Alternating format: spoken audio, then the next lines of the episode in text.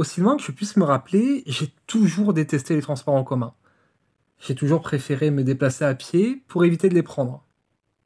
Vous voyez le pote un peu relou qui préfère marcher plutôt que prendre un bus quand vous êtes en voyage? Eh bien c'est moi. Lorsque j'ai emménagé dans ma ville d'études, j'étais obligé de me rendre au campus et donc de prendre le bus. Quelle horreur. À cela s'ajoute un abonnement de train pour les week-ends et pour aller en stage. Ce fut un réel plaisir. Les transports en commun étaient ainsi rentrés brutalement dans ma vie. Je vais plutôt me centrer sur les bus qui ont partagé ma routine pendant mes 5 ans sur place. L'avantage, c'est qu'au fur et à mesure de mes déménagements successifs, j'ai pu tester quasiment toutes les lignes pour aller au campus. J'en arrive au même constat, c'est une vraie plaie. Imaginez attendre un bus près de 20 minutes car il devient rapidement blindé de monde le matin aux heures de pointe où les étudiants doivent aller à la fac. A aussi les bus qui n'arrivent jamais, ce sont les fameux bus fantômes. Au début, je me battais pour rentrer dans le bus et passer mon trajet collé à des inconnus dans des positions fort inconfortables, et cela pour tout le monde. Ta zone de confort cesse d'exister, ton espace personnel est devenu un mythe. Bon, le seul point positif, c'est de pouvoir faire du gainage pour ne pas tomber sur les autres à chaque coup de volant ou arrêt un peu trop brutaux. C'était le début de ma carrière de feedboy de bus j'ai rapidement décidé d'arrêter de m'infliger ce mode de torture moderne pour arriver soit en retard tout en assumant ma position, soit en arrivant avec une heure d'avance non négligeable, me permettant de lire, réviser ou de finir ma nuit.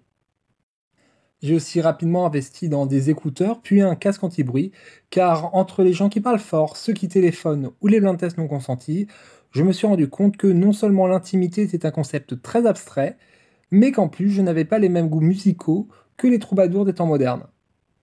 De plus, en tant qu'anxieux par nature, j'avais toujours peur des pires scénarios.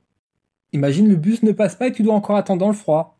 Imagine les personnes n'avancent pas au fond du bus et tu ne peux pas rentrer. Imagine le bus tombe en panne et tu vas devoir prendre un autre bus.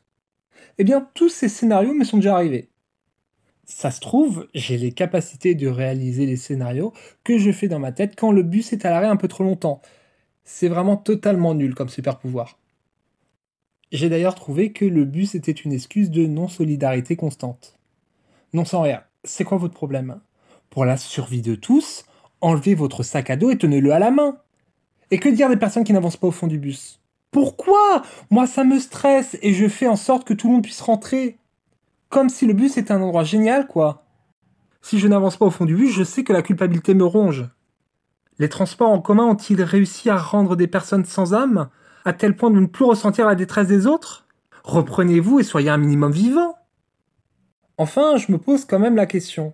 Et si les lignes de bus n'avaient pas été étudiées pour la population et les trajets étudiants? Et si accuser les passagers n'était qu'une couverture? Et si tout ça était un complot pour que les étudiants arrivent en retard en cours et ratent leur année? De toute évidence, je préfère choisir mon retard plutôt qu'on me la pose. Je me suis rapidement rendu compte que ces problèmes étaient partout les mêmes, et j'en arrive à la conclusion suivante. L'enfer, c'est les autres, comme disait Sartre. Enfin, l'enfer, c'est plutôt les transports en commun et leurs usagers à 8 heures du matin.